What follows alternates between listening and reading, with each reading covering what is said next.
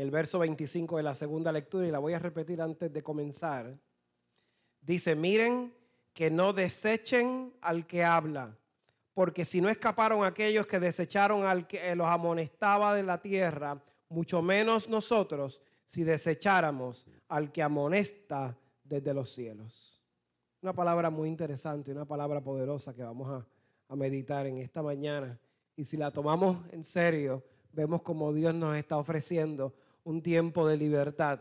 Si sencillamente escuchamos las amonestaciones que nos hace para redirigir nuestras vidas en este pensamiento hermoso. La mente humana es un campo de batalla increíble. La mente humana procesa miles o millones de pensamientos al día. Eso quiere decir que son debates diarios en nuestras mentes sobre diversos temas. Temas que impactan a la sociedad, temas de economía, temas de nuestro trabajo, nuestra vida eh, privada, nuestras relaciones de pareja. Todos esos pensamientos combaten sin cesar en nuestra mente.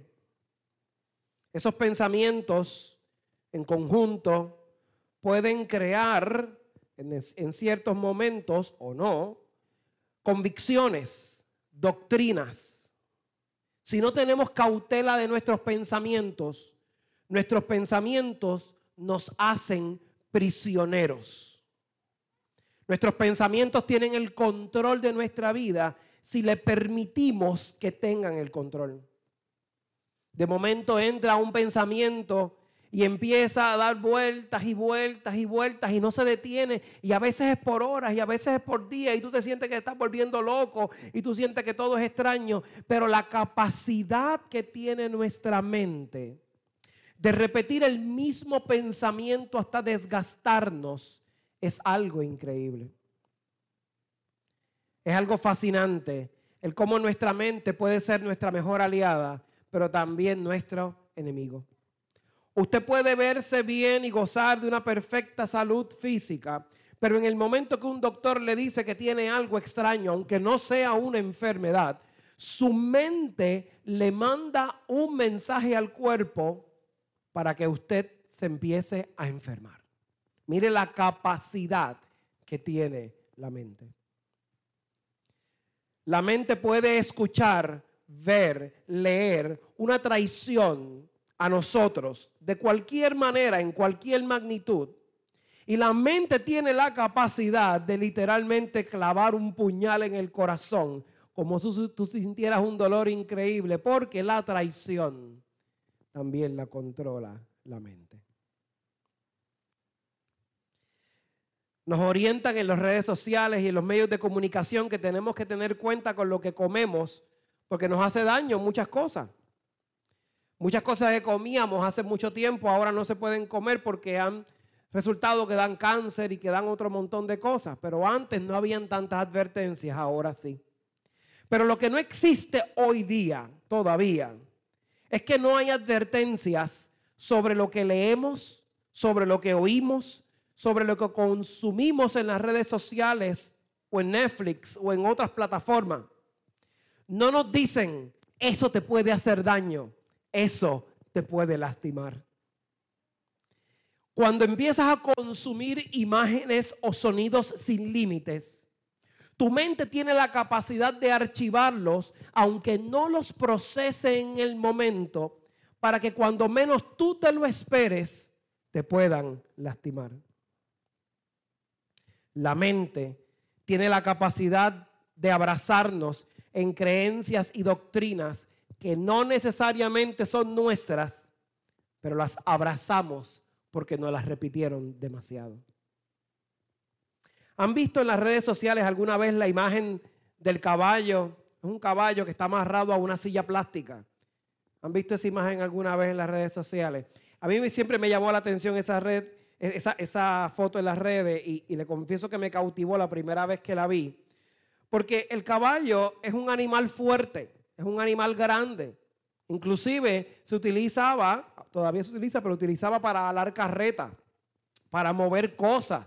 Antes, no sé si se acuerdan los anuncios estos famosos de la Wells Fargo. Antes de los, de los camiones blindados estaban estos caballos con las carretas y ahí transportaban el dinero. Y no estamos hablando de dólares, de, de papel. Muchas veces era moneda, era oro. Así que tienen una capacidad de fuerza increíble, pero al verse amarrado a algo, a lo que no necesariamente conocen, se ven atados sin la posibilidad de escapar. El caballo es fuerte, pero su creencia, su pensamiento lo limitó. Se vio atado. Aunque podía escapar, se vio limitado. Y no ofreció resistencia porque no sentía, ni veía, ni percibía que podía escapar. No importa lo difícil de tus pensamientos. No importa si tú te sientes que tú los controlas. Los pensamientos pueden tener la capacidad de controlar situaciones, de controlar pensamientos, de, controlar tu vida, de controlar tus emociones. Nuestras creencias definen nuestro carácter, nuestra visión y nuestro futuro.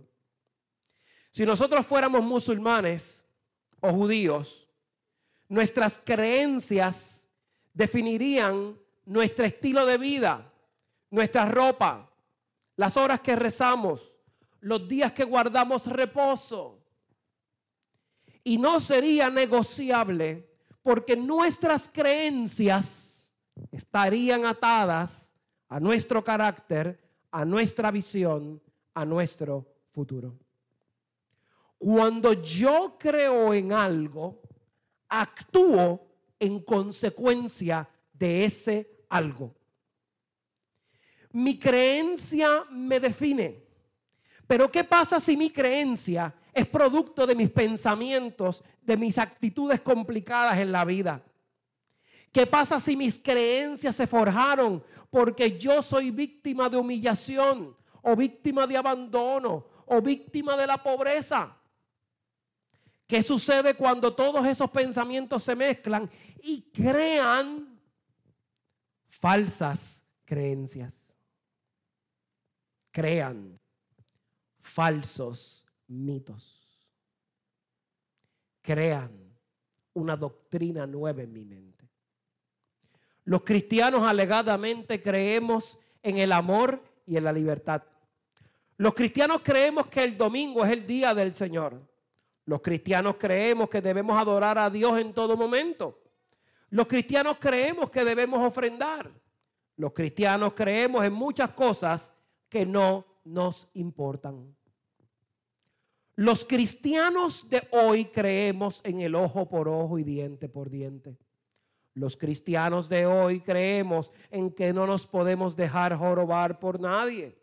Los cristianos de hoy creemos que está bien ir al templo los domingos, pero no nos define ir al templo los domingos.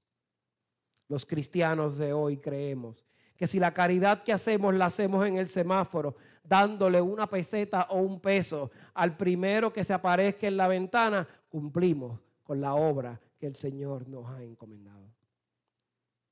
Hemos simplificado nuestras doctrinas y nuestras creencias para que se puedan amoldar a nuestros pensamientos, a nuestras nuevas creencias.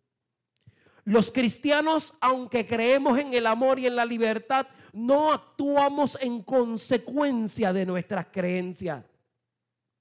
En el siglo XXI hay una creencia difícil que lamentablemente nos ha eh, marcado o nos ha traído consecuencias a nuestro mundo espiritual, a nuestro campo espiritual. Una creencia que el siglo XXI ha adoptado de manera interesante es el truco o la magia de que el demonio, que el demonio ha tenido éxito en desaparecer del radar. Nosotros le podemos adjudicar las cosas que nos pasan en nuestras vidas a muchas circunstancias, pero cada día más hemos adoptado la creencia de que sencillamente el demonio no existe y lo vamos desechando todas las veces que podemos. Fuera de los absurdos que ustedes ven en las películas, cuando de momento el demonio toma una posesión y la persona le da vueltas la cabeza y todo ese millón de cosas extrañas.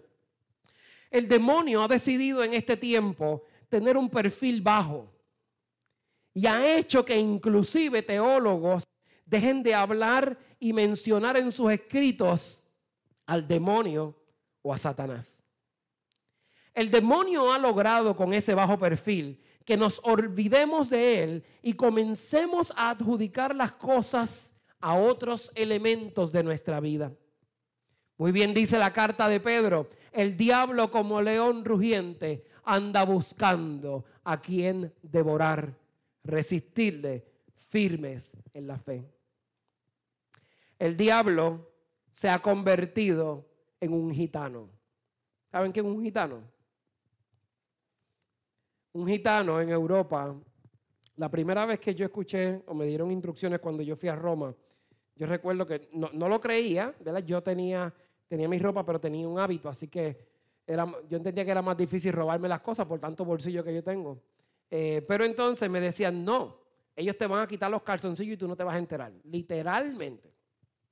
Tienen un arte para poder robar cosas. No significa que todos los gitanos son así, pero hay, un elemento histórico, particularmente en Europa, donde es la mayor concentración de gitanos, porque son un pueblo nómada y se van moviendo de acuerdo a las circunstancias y particularmente a la economía.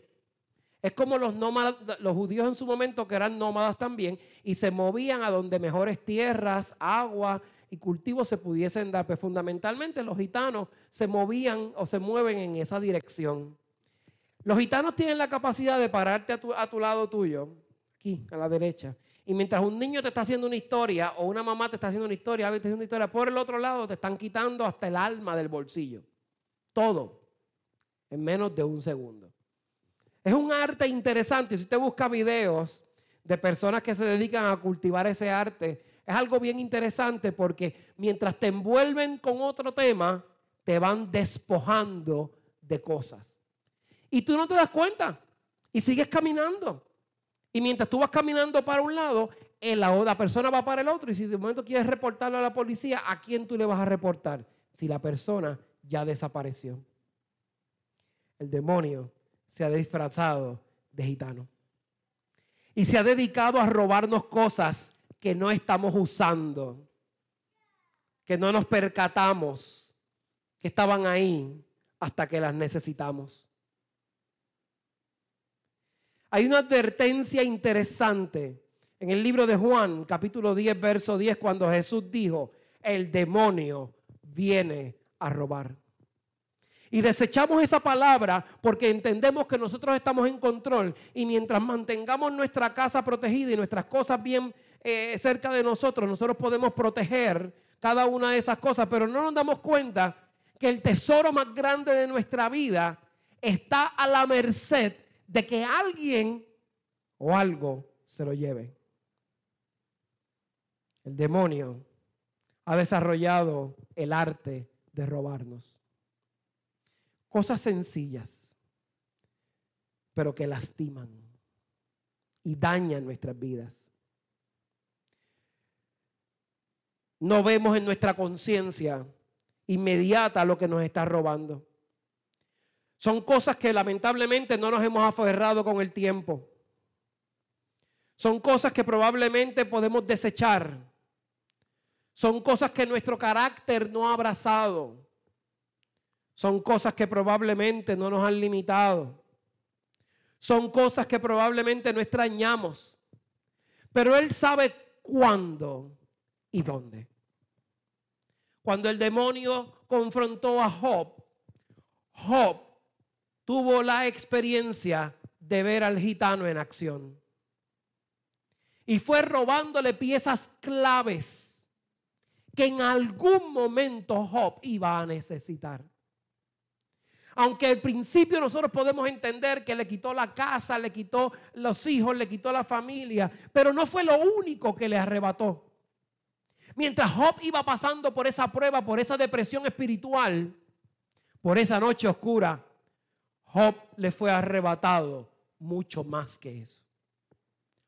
Job tuvo que defender con sus garras, con sus dientes, al amor y la fe.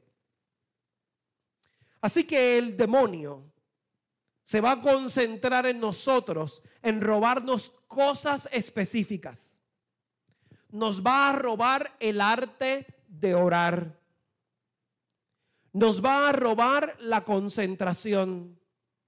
Nos va a robar la prioridad de Dios. Nos va a robar el arte de amar. Nosotros identificamos los tiempos del día en que probablemente vamos a orar.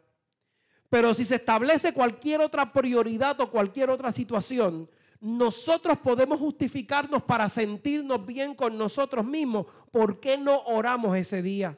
¿O por qué no oramos con la intensidad que Dios nos estaba pidiendo? Comenzamos a leer un libro espiritual que nos va a ir fortaleciendo, pero la respuesta automática de mi mente es que yo no leo. Es que a mí no me gusta leer. Es que yo no leo libros. Es que los comienzo y no los termino. Pero la realidad es que cuanto chisme aparece en Facebook o en Twitter, usted lo lee. Le gusta leer los comentarios morbosos. Así que sí tiene tiempo. La prioridad de Dios la identificamos según nuestras necesidades. Nos gusta atacar las prioridades de Dios en los otros. Nos gusta decirle a los otros, tú no tienes prioridad para Dios, pero yo no me apunto para ver cuál es mi prioridad en Dios. Mi prioridad en Dios está basada en que me vean haciendo lo que Él quiere o, mi prioridad en Dios está basada en cumplir su voluntad a perfección, aun cuando no me vean. Y lo más complicado, una de las cosas más complicadas, me roba el arte de amar. No dije que te roba el amor. Te dije, te roban el arte de amar. Porque probablemente alrededor tuyo hay personas que te están amando y te están demostrando amor y cariño. Pero llega un momento que la vida te da tantos cantazos y tantas inseguridades y tantas circunstancias que te roba tu arte. Esa capacidad que tú tenías para ser creativo, para hacer regalos bonitos. Esa capacidad inmensa de tener detalles. Esa capacidad hermosa de orar por el otro, por la otra. Te lo vas robando. Y el arte, si no se cultiva, se apaga se daña. Si usted tuviese un diamante en su casa y tiene que salir, ¿usted lo va a dejar en la sala que se le pueda meter por las ventanas? ¿O usted lo va a dejar guardado en un lugar lo más seguro posible? ¿Dónde usted guardó el arte de amar? donde usted entró a proteger el arte de amar. Cuando usted se deja robar estos detalles, estos elementos, comenzamos a ser insensibles, aunque usted no lo vea. Nos ponemos difíciles, aunque usted no lo vea. Lastimamos el plan de Dios aunque usted no lo vea. Usted y yo podemos tener una tesis doctoral de cómo justificar que lo estamos haciendo bien en la vida. Claro que sí lo tenemos porque tenemos una necesidad de estar bien y de quedar bien con nosotros, con el tipo o la tipa que usted ve en el espejo todos los días.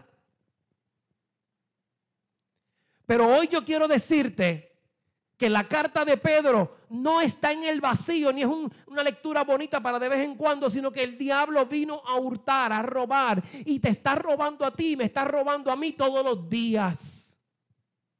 Todos los días está buscando la manera de arrebatarte algo, aunque sea un pedacito.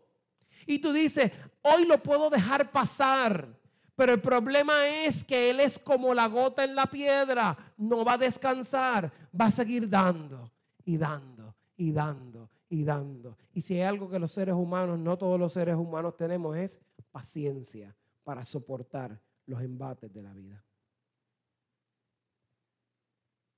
Fíjense en el Evangelio de hoy. Probablemente en el Evangelio usted quiere que yo le hable de los milagros, de cómo la mujer, el Señor sanó a la mujer, pero yo quiero enfocarme en las personas que atacaron a Jesús en ese Evangelio. Esas personas se confesaban como fieles religiosos o líderes religiosos. Básicamente vivían, se movían, existían haciendo eso. Y cuestionaron a Jesús sobre por qué sanó a la mujer en el día del reposo. Jesús no estaba diciendo, yo estoy en contra del día del reposo. Jesús está diciendo, si Dios puso la creación en la tierra y usted va y desata su buey para que beba agua y no lo deja secas todo el día, ¿cómo es posible que usted no tenga compasión de su hermano o su hermana? Jesús no elaboró una gran tesis doctoral aquí. Jesús no trató de probar que era un genio.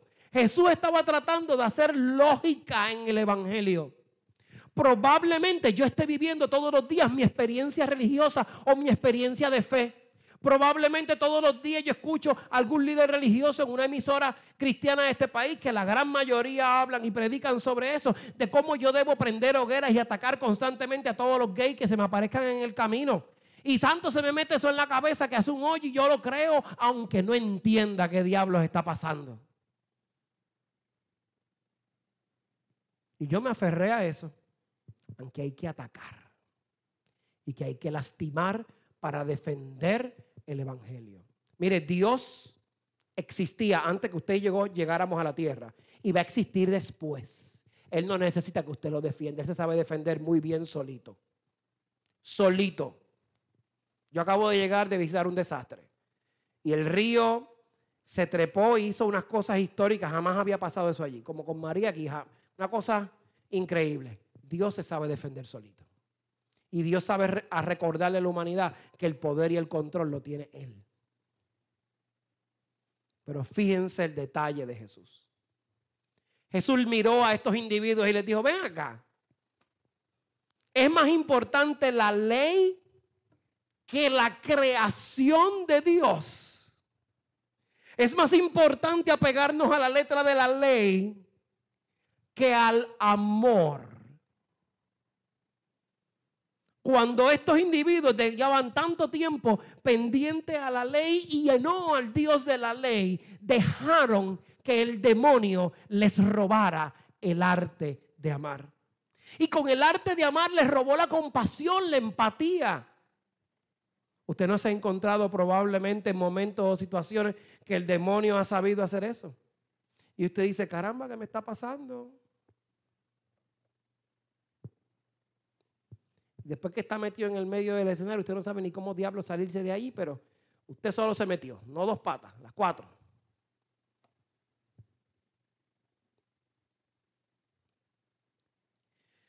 Cuando vives el ser cristiano, te das cuenta que la esencia de lo que tú eres es Cristo.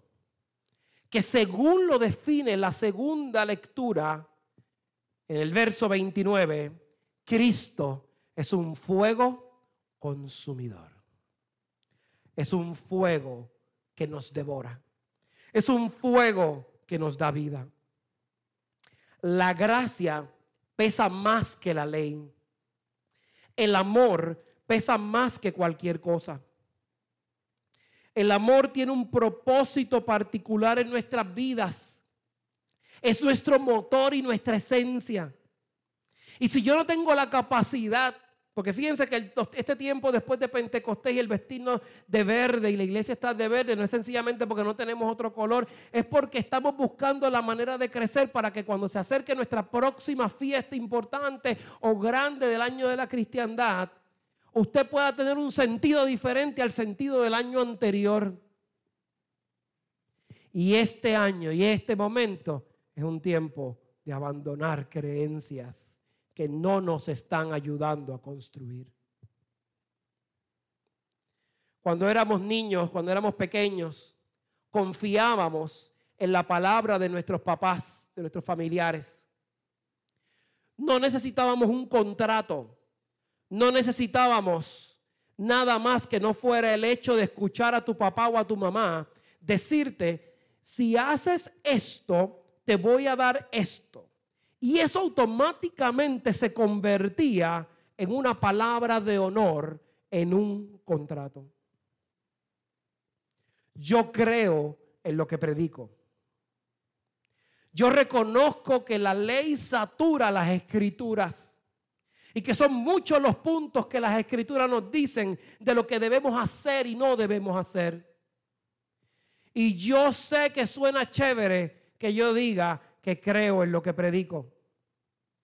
Pero la esperanza y la promesa que yo les estoy compartiendo no está basada en que yo leí el, texto y decidí hablarlo, sino que Jesús comenzó a esculpir en mi mente, en mi espíritu y en mi corazón con gotas de sangre su palabra de amor, su palabra de esperanza.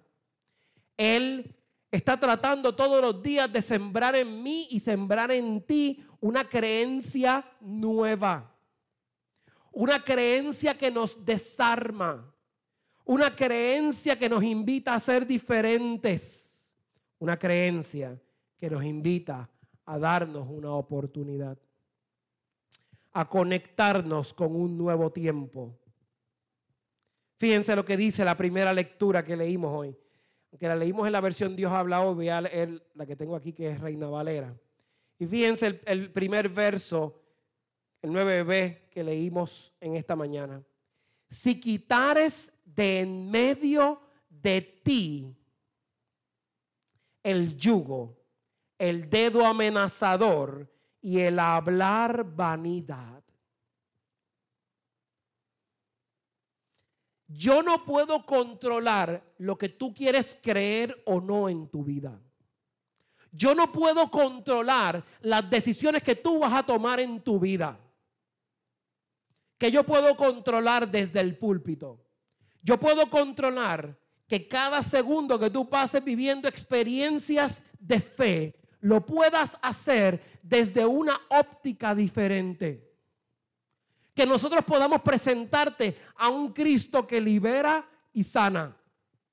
Pero para que se libere y se sane, es como cuando usted se da un cantazo bien feo y está botando sangre y usted llega al hospital o llega para que alguien le ayude y usted tiene un paño puesto aquí y no quiere soltárselo porque usted se suelta el paño, le va a empezar a botar sangre o le va a doler. Pero para que usted sane, tiene que quitarse el paño y tiene que dejar que el otro actúe. El texto nos dice hoy, y repito, si quitares de en medio de ti el yugo, el dedo amenazador y el hablar vanidad.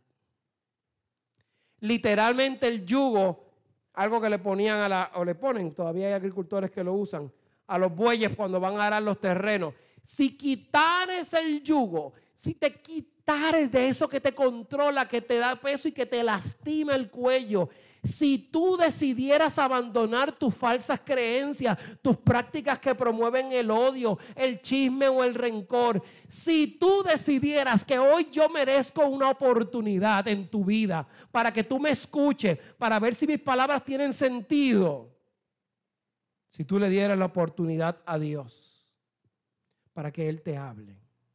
Dice el texto, y si dieras tu pan al hambriento y saciares el alma afligida en las tinieblas, nacerá tu luz y tu oscuridad será como el mediodía. El Señor no solamente nos está dando una promesa, una palabra de honor, de que sácate el yugo, quítate el yugo, cuando te quites esa opresión las cosas van a ser diferentes, sino que la promesa está en que si haces eso, Aun cuando tú veas a tu alrededor todo oscuro, aun cuando tú veas tinieblas en el camino, aun cuando tú no sientas ni por qué ¿Por qué vengo a la iglesia? ¿Por qué canto? ¿Por qué adoro? ¿Por qué hago esto? ¿Por qué recibo el cuerpo de Cristo? Aun cuando tú no lo entiendas. En el desierto Dios derramará la unción de tu espíritu. Dios derramará ríos nuevos. Dios te dará ese algo que mientras más pasan los años es algo que tú deseas mucho. Y todo el mundo dice salud. No. Paz. Porque la paz que yo doy, dice la escritura, no es la paz del mundo ni de los hombres. Es una paz que transforma, que sana, que alivia. Yo quiero quitar el yugo que presiona en tu vida hoy. Yo quiero que me ayudes a hacer un milagro. Yo quiero que las creencias equivocadas dejen de lastimarte. Yo quiero no hacer crecer la iglesia con miles de miembros que sencillamente venimos los domingos y ya, sino yo quiero crecer una iglesia que se sienta transformada por el poder del Evangelio, por el poder del amor de Dios. Si yo le creía a mi papá y a mi mamá cuando me prometían algo y esa era una palabra de honor, Dios te está dando a ti hoy una palabra y una promesa. Y el Señor en el verso 11 del texto de la primera lectura te dice, el Señor te pastoreará siempre. Y en las sequías saciará tu alma y dará vigor a tus huesos y serás como un huerto de riego como manantial de agua cuyas aguas nunca faltan. Vamos a ponernos de pie. Si puedes ir poniendo el himno, bajito. Señor, yo sé, yo sé que me falta camino. Y yo sé que necesito confiar más, pero por tu palabra seré libre. En el nombre de Jesús. Amén. Sublime gracia del Señor.